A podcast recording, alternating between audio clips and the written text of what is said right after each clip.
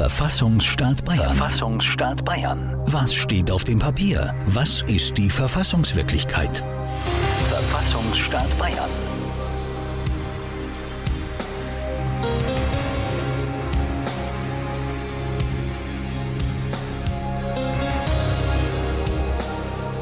Verfassungsstaat Bayern. Verfassungsstaat Bayern. Jetzt. Hier bei Radio München.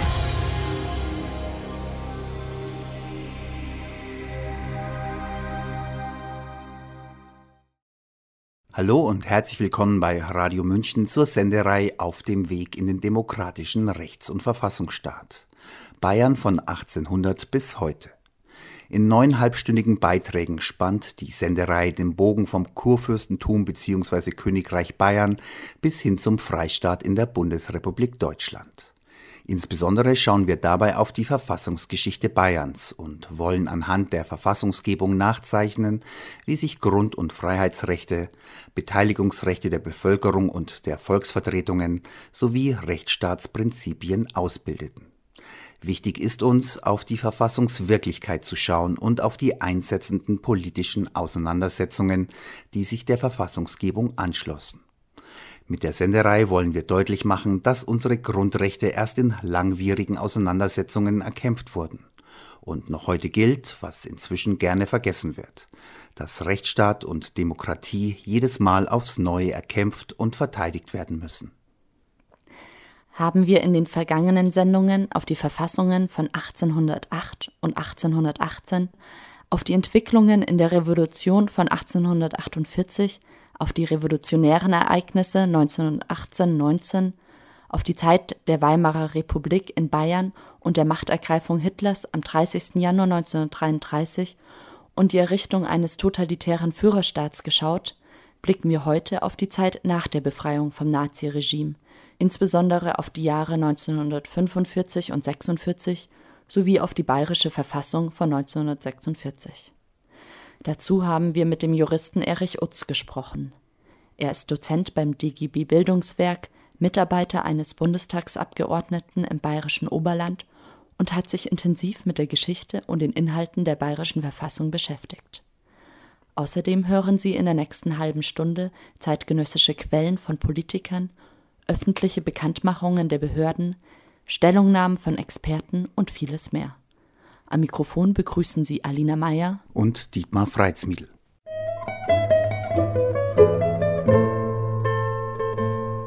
Für den Süddeutsche Zeitungsjournalisten Heribert Brandl ist die bayerische Verfassung von 1946 ein Liebesbrief an den Freistaat und seinen Menschen. Diese Verfassung ist zwar ein Liebesbrief, aber sie ist kein Gesülze. Wenn es um Arbeit, Wirtschaft und Sozialpolitik geht, dann liest sie sich, als sei bei den Vorbereitungen Fidel Castro dabei gewesen und der Papst Franziskus. Jeder Mann hat das Recht, sich durch Arbeit eine auskömmliche Existenz zu schaffen, liest man da. Und Arbeit steht unter dem besonderen Schutz des Staates. Und jedermann hat Anspruch auf Sicherung gegen die Wechselfälle des Lebens. Und jeder Arbeitnehmer hat ein Recht auf Erholung. Wie gesagt, das ist nicht aus einer Festbroschüre der IG Metall zum 125. Jubiläum, auch nicht aus einer Sozialenzyklika des Papstes und schon gar nicht aus einer alten sozialistischen Verfassung eines Weiland-Ostblocklandes. Das ist aus der bayerischen Verfassung vom Dezember 1946. Was bringt Heribert Brandl dazu, ein solches Loblied auf die bayerische Verfassung zu singen? Es sind in der Tat die Inhalte, vor allem in den Kapiteln Grundrechte und Grundpflichten sowie Wirtschaft und Arbeit, die auch heute noch so aktuell und brisant wie damals sind. Aber beginnen wir mit dem Jahr 1945. Am 30. April 1945 marschierten die Truppen der 7. US-Armee in München ein. Einen Tag später übernahmen die Amerikaner die Stadtverwaltung in der ehemaligen Hauptstadt der Bewegung. Auch Bayern gehörte zur amerikanischen Besatzungszone. Der Oberbefehlshaber der US-Streitkräfte Dwight D. Eisenhower erklärte am 14. Juli 1945 in der Proklamation Nummer 1 an das deutsche Volk. Die amerikanische Besatzungszone ist von amerikanischen Streitkräften unter meinem Oberbefehl besetzt und es besteht darin unter meiner Autorität eine Militärregierung. Jede Person in dieser Regierungszone hat unverzüglich und bedingungslos alle Rechtssätze und Anordnungen zu befolgen, soweit sie in Kraft bleiben oder von mir oder in meinem Auftrage erlassen werden. Die legislative und exekutive Gewalt lag damit bei den US-Truppen. Bayern als staatsrechtlichen Begriff gab es nicht mehr. Aber eigentlich war Bayern schon in der Zeit des Naziregimes als eigenes staatliches Gebilde abgeschafft gewesen. Nach der Machtergreifung Hitlers 1933 blieb Bayern zunächst wie alle anderen Länder zwar formal bestehen, gegenüber den staatlichen Einrichtungen traten jedoch immer stärker die der NSDAP hervor, sowohl die Gauleiter mit ihren Gauämtern als auch die Gliederungen der Partei, zum Beispiel SA, SS oder Hitlerjugend. Bayern war nur noch ein Traditionsname für ein Gebiet, das im nationalsozialistischen Einheitsstaat in fünf Gaue gegliedert war. Wie der letzte Generalsekretär der katholischen Bayerischen Volkspartei und CSU-Gründungsmitglied Anton Pfeiffer 1950 rückblickend feststellte. Und schließlich beseitigten die Nationalsozialisten auch formal mit dem Neuaufbaugesetz vom 30. Januar 1934 die letzten Reste von Eigenstaatlichkeit und Föderalismus. Der Freistaat Bayern wurde zu einer Reichsprovinz. Artikel 1 die Volksvertretungen der Länder werden aufgehoben. Artikel 2 Die Hoheitsrechte der Länder gehen auf das Reich über. Die Landesregierungen unterstehen der Reichsregierung. Sodass man von einer Staatlichkeit Bayerns spätestens seit 1934 nicht mehr reden kann.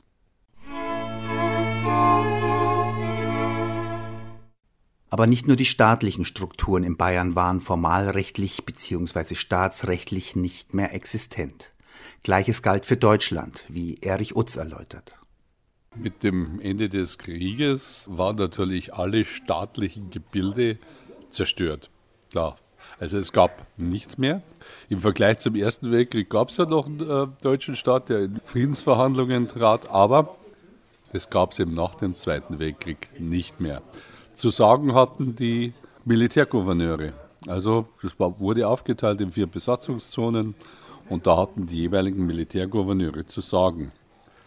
Grundsätzlich wollten die Alliierten und ganz besonders die Amerikaner zu den föderalen Strukturen vor 1933 zurückkehren. Bayern war größtenteils amerikanisch besetzt. Mit Ausnahme der Rheinpfalz, die später eben zur Rheinland-Pfalz dazukam, und dem Landkreis und Stadt Lindau. Die waren französisch besetzt. Und man wollte eben auch die Strukturen im Prinzip so haben, wie sie so kurz nach 1800 von dem Montgelat geschaffen wurden, also auch mit den Regierungsbezirken und Landkreisen. Man wollte jetzt gar nichts Besonderes Neues. Erich Utz hat den Namen Montgelat erwähnt. Maximilian Joseph Freiherr von Montgelat bestimmte von 1799 bis 1817 als leitender Minister maßgeblich die bayerische Außen-, Innen- und Finanzpolitik. Er gilt zusammen mit Kurfürst Max IV. Joseph ab 1806 König Max I. als Begründer des modernen bayerischen Staates.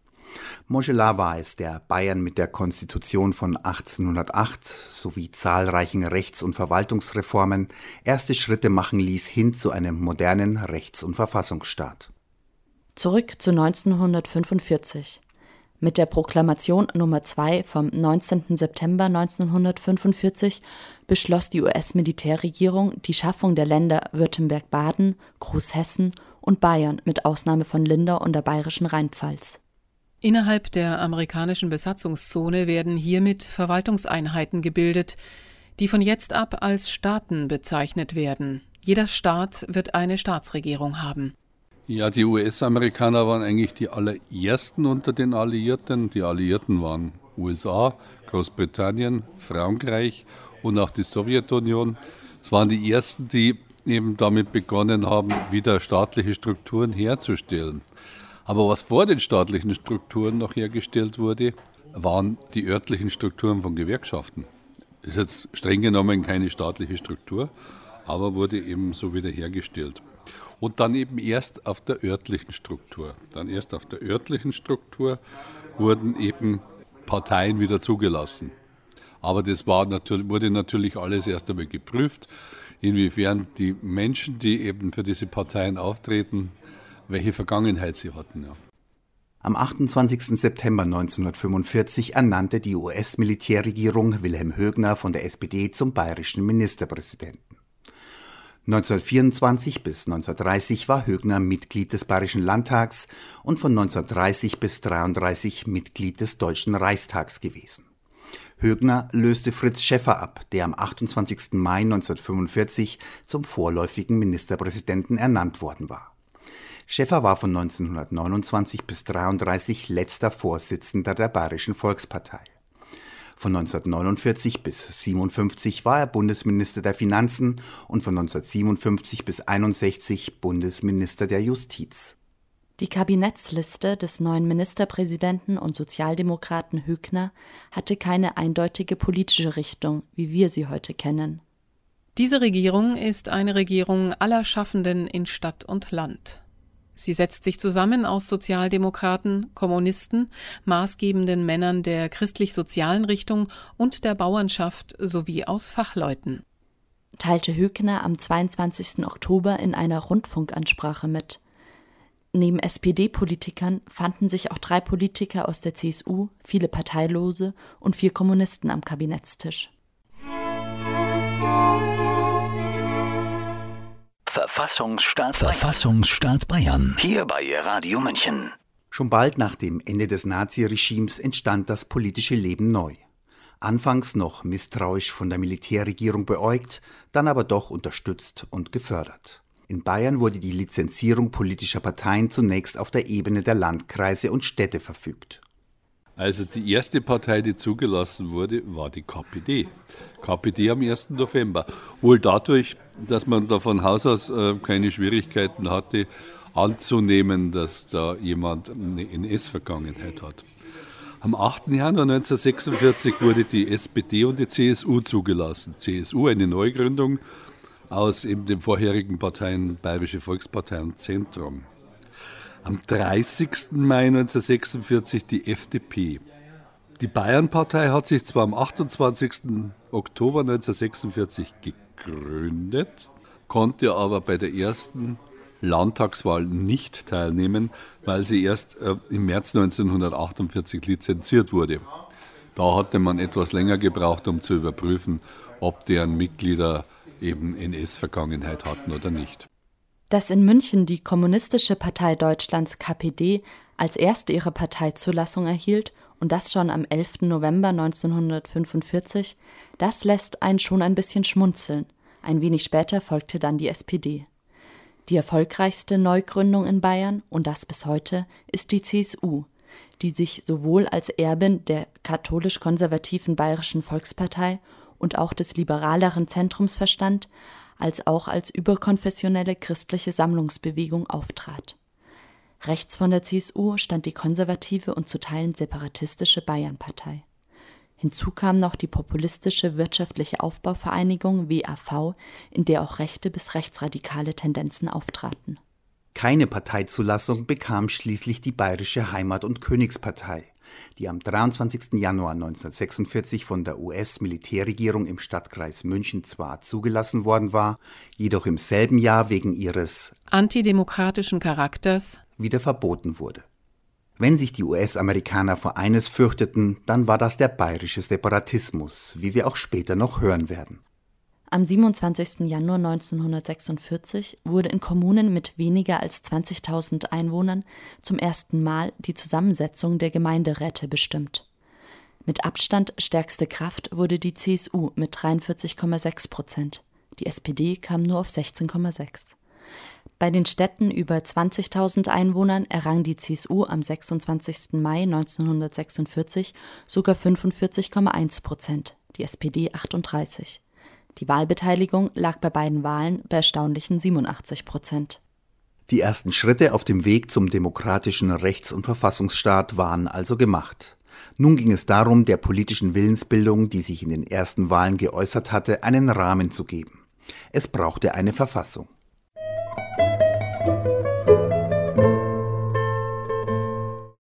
Schon am 8. Februar 1946 wurde Ministerpräsident Högner von der US-Militärregierung beauftragt, im Juni 1946 Wahlen zu einer verfassungsgebenden Landesversammlung durchzuführen. Dazu berief Högner zunächst einen vorbereitenden Verfassungsausschuss ein, zu dem er Vertreter von SPD, CSU, FDP, Bayernpartei, WAV und KPD einlud. Bei der Wahl zur verfassungsgebenden Versammlung erhielt die CSU 109 der 180 Sitze, die SPD 51, die KPD 9, die FDP 3 und die Wirtschaftliche Aufbauvereinigung WAV 8 Sitze.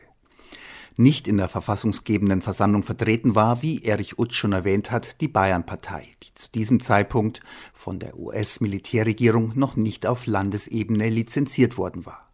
Das geschah erst am 29. März 1948. Wer jetzt angesichts des Wahlergebnisses denkt, die bayerische Verfassung beruht auf Entscheidungen einer soliden CSU-Mehrheit, 109 von 180 Sitzen, ist schon eine stattliche Zahl, der irrt. Nach 1945, nach den Erfahrungen mit der nationalsozialistischen Gewaltherrschaft und dem Zweiten Weltkrieg, waren alle Parteien kompromissbereiter, als sie es beispielsweise heute sind. Zudem war die CSU kein monolithischer Block sondern in mindestens drei Flügel gespalten, in den katholisch-konservativen, den überkonfessionellen christlich-liberalen und den Bauernflügel, deren Führungspersonen ganz unterschiedliche Auffassungen vertraten eine der Grundlagen der Verhandlungen sowohl im vorbereitenden Verfassungsausschuss als auch in der verfassungsgebenden Landesversammlung war ein Entwurf, den Högner zusammen mit Professor Hans Nawiaski verfasst hat, einem Staatsrechtler, der von 1933 eng mit der Bayerischen Volkspartei verbunden war. In dem Entwurf wird schnell deutlich, dass der Föderalismus in Bayern nach 1945 keine Erfindung der CSU ist. Und das lag vor allem an Högner. Schon am 25. November 1945 erteilte Hügner, der im Schweizer Exil zu einem Anhänger föderalistischer Strukturen geworden war, einer gesamtdeutschen einheitsstaatlichen Verfassung wie der Weimarer Reichsverfassung eine deutliche Absage. Wir sollten durch eine föderalistische Gliederung des Reiches, durch Bildung starker Länder nach menschlichem Ermessen verhindern, dass je wieder Millionen von Deutschen auf Befehl eines Tyrannen in stumpf dumpfem Gehorsam einschwenken und sich bis ans Ende der Welt treiben lassen. Die verfassungsgebende Landesversammlung tagte vom 15. Juli bis zum 26. Oktober 1946 in der Aula der Münchner Universität. Erich Utz erläutert, wer die Diskussionen in der Landesversammlung prägte. Ja, das war eigentlich eine kleine informelle Gruppe. Die bestand aus Wilhelm Högner von der SPD, wie gesagt, Högner war im Exil in der Schweiz und hat da tatsächlich äh, die meisten Sachen der bayerischen Verfassung geschrieben. Also er kam eigentlich mit einem fertigen Entwurf aus dem Exil zurück. Aus, aus Seifried von der SPD, aus Hans Ehard von der CSU. Ehard war auch ein Staatsrechtler wie Högner. Ehard war eben der führende Kopf in der CSU. Alois Hundhammer von der CSU. Alois Hundhammer ja, hatte die allerwenigsten Probleme mit der Entnazifizierung. Alois Hundhammer gehörte zu den wenigen in der CSU, die auch Probleme im Dritten Reich mit den Nationalsozialisten hatten. Und Michael Horlacher, auch von der CSU. Es war so eine ganz kleine Gruppe. Die Beratungen liefen relativ harmonisch ab. Umstritten waren jedoch Fragen wie die Einführung des Amts eines Staatspräsidenten, die Schaffung und Kompetenzen einer zweiten Kammer neben dem Landtag, das Wahlrecht sowie das Bildungs- und Schulsystem. Der Staatspräsident sollte im Fall einer andauernden Regierungskrise den Landtag auflösen können und ein abgeschwächtes Notstandsgesetz zugestanden bekommen. So wollten es große Teile der CSU. Die konnte sich damit aber nicht durchsetzen, obwohl auch Högner, der sich Hoffnungen auf das Amt machte, dafür eintrat. Mit ausschlaggebend dafür, dass auf das Amt des Staatspräsidenten verzichtet wurde, war wohl auch die unselige Rolle des Reichspräsidenten Hindenburg in der Weimarer Republik, den man als einen der Steigbügelhalter Hitlers bezeichnen darf. Beim Wahlrecht einigte man sich auf eine Mischung zwischen Verhältniswahlrecht, das die SPD bevorzugte, und einem Mehrheitswahlrecht, das die CSU favorisierte. Die Sperrklausel wurde auf Betreiben der CSU auf 10 Prozent festgelegt. Das hieß, eine Partei musste mindestens 10 Prozent der Stimmen in einem Wahlkreis erhalten, um bei der Sitzverteilung berücksichtigt zu werden. Seit 1973 ist in Artikel 14 der Verfassung eine landesweite 5-Prozent-Hürde verankert, die bis heute gilt. Mit der Schaffung des Bayerischen Senats als zweiter Kammer neben dem Landtag setzte sich die CSU durch, ebenso wie beim Schulsystem. Bei den Verfassungsbestimmungen zu den Themen Kapital und Arbeit die SPD. Bei letzterem mischte dann aber auch noch die US-Militärregierung kräftig mit. Högner förderte ja von Anfang an die Einigung zwischen SPD und CSU, zum Beispiel mit der Anerkennung der Verträge mit den Kirchen, ob das das Konkordat war oder auch der mit dem Vatikan oder auch die Verträge mit den evangelischen Landeskirchen und auch die Bekenntnisschulen. Inhalt des Högner-Entwurfs blieb ja mehrheitlich weitgehend unverändert. Die Amerikaner, die Besatzungsmacht, die hatten ja eigentlich einiges zu sagen und, und auch noch vor den Landtagswahlen noch sehr viel mehr zu sagen. Das war im Prinzip die einzigen, die wirklich was zu sagen hatten. Die haben einen wirksameren Einfluss des Staates auf die Wirtschaft. Also dass Betriebsräte mehr zu sagen haben, dass die Aufsichtsräte wirklich, wirklich ein richtiges Mitbestimmungsrecht haben. Das haben sie verhindert. Also die SPD und die CSU wären sich einig gewesen. Wären sich einig gewesen, eben zu sagen, ja, der ganz zügellose freie Kapitalismus hat ja eigentlich zum Faschismus geführt und das wollen wir jetzt nicht mehr. Aber wie gesagt, die Amerikaner haben das verhindert. Bei Abstimmung eben zur Verfassung, also bevor es durch die Volksabstimmung ging, haben zwei Parteien dagegen gestimmt. Und das war die KPD und die FDP. Warum gerade die KPD und die FDP? Da ging es um die Rolle der Religionen und der Kirchen. Denen war der Verfassungsentwurf zu kirchennah. Deshalb haben die das abgelehnt.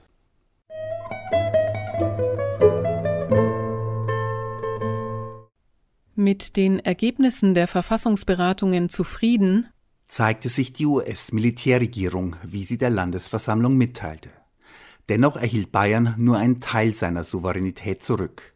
So steht in der Proklamation Nummer 4 der US-Militärregierung vom 1. März 1947, dass die Länder Hessen, Württemberg-Baden und Bayern mit ihren Verfassungen zwar volle gesetzgebende, vollziehende und richterliche Gewalt hätten, aber eingeschränkt durch internationale Vereinbarungen, an denen die Vereinigten Staaten beteiligt sind, eingeschränkt auch durch die Vier-Mächte-Gesetzgebung und die Befugnisse, die von der Militärregierung zur Verwirklichung grundlegender Ziele der Besatzungspolitik vorbehalten sind.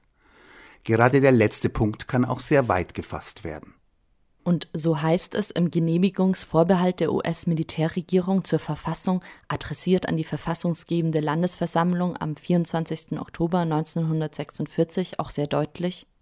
Wenn daher die Vollversammlung die oben erwähnten und im Anhang aufgeführten Änderungen annimmt und unter Berücksichtigung der Vorbehalte im nächsten Absatz, so ist damit die Verfassung genehmigt und kann dem Volk vorgelegt werden, damit es seine Meinung bei der Wahl äußern kann. Außerdem muss darauf hingewiesen werden, dass die Militärregierung mit der Genehmigung der Verfassung in keiner Weise ihre Zustimmung zu einem Separatismus Bayerns oder eines anderen deutschen Staates erteilt. Der Gebrauch des Ausdrucks bayerischer Staatsangehöriger wird daher nur anerkannt, wenn damit ein Staatsangehöriger Bayerns gemeint ist, der damit auch ein Staatsangehöriger Deutschlands ist. Das Misstrauen der US-Militärregierung ist hier spürbar.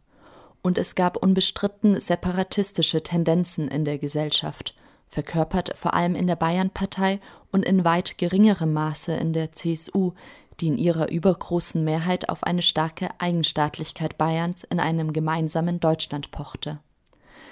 In Artikel 178 der Bayerischen Verfassung heißt es zwar Bayern wird einem künftigen deutschen demokratischen Bundesstaat beitreten.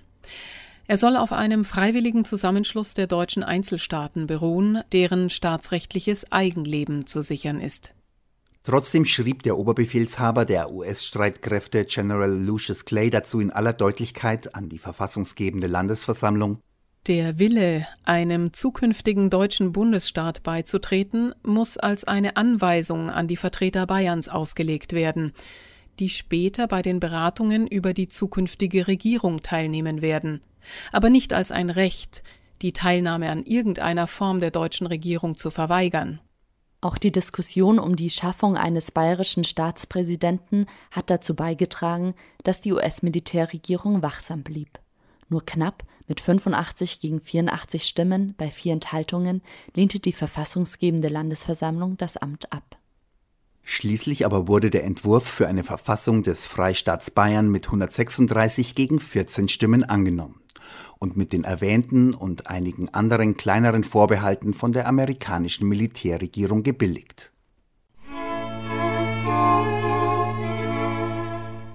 Auf der letzten Sitzung der verfassungsgebenden Landesversammlung am 26. Oktober 1946 gibt der Präsident der Versammlung, Dr. Michael Horlacher von der CSU, Antwort auf die Vorbehalte der US-Amerikaner, indem er zunächst jedwedem Separatismus eine Absage erteilt.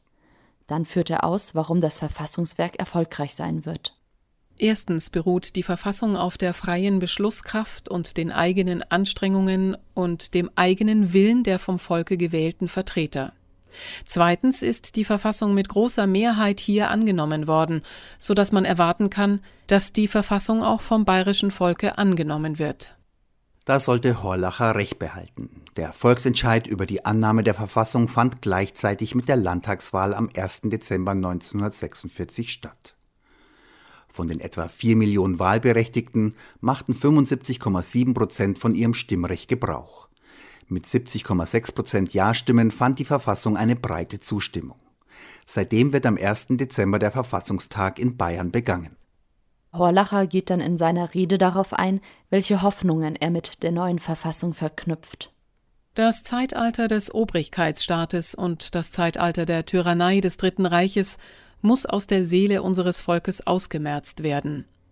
Die durch das Volk gewählt demokratische Ordnung und Disziplin muss an die Stelle der früheren Auffassungen treten. Da ist aber nicht bloß politisches, demokratisches Lippenbekenntnis nötig, sondern inneres demokratisches Erleben, innere Bereitschaft des Volkes, die keine Vorrechte gewähren, jeden in seiner Meinung achten, jedem die Möglichkeit zu seiner Entfaltung geben und jedem die Freiheiten gewähren will, die er zur Entwicklung seiner Persönlichkeit benötigt. Die Menschenrechte müssen in unserem Volk zur Geltung kommen, denn sie bedeuten die Grundlage jeden demokratischen Denkens.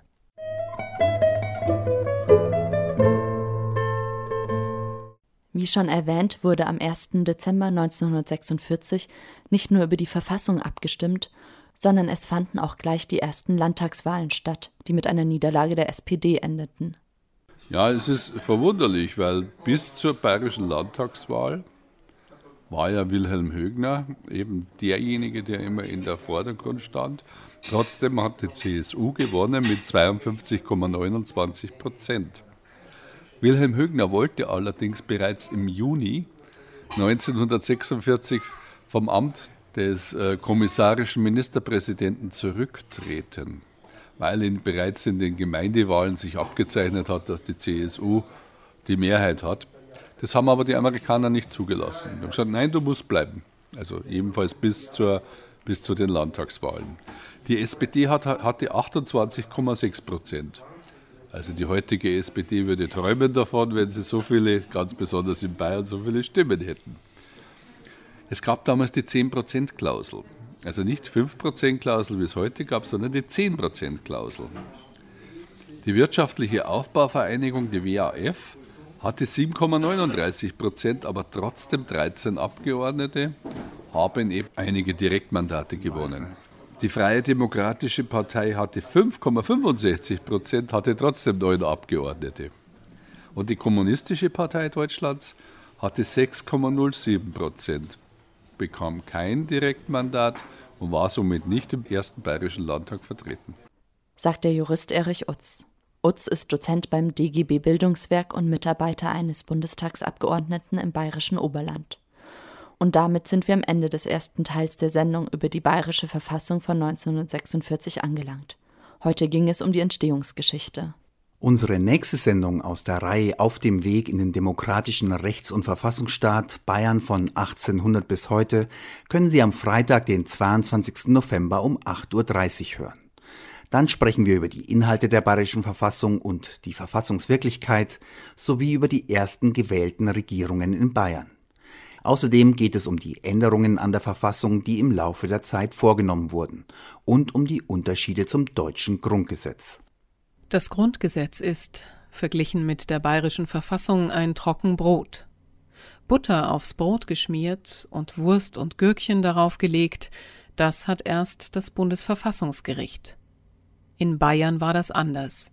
Da war die Wurst schon drauf, aber die Politik hat sie wieder vom Brot genommen und der Bayerische Verfassungsgerichtshof hat das nicht verhindert. Die bayerische Verfassung spielt daher kaum eine Rolle im Leben der Bürger. Ganz anders das Grundgesetz.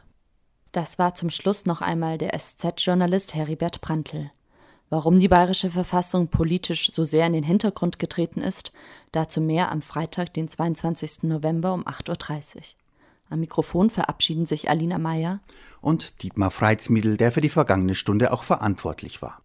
Verfassungsstaat Bayern. Verfassungsstaat Bayern. Was steht auf dem Papier? Was ist die Verfassungswirklichkeit? Jeden vierten Freitag im Monat um 8.30 Uhr. Hier bei Radio München. Radio München.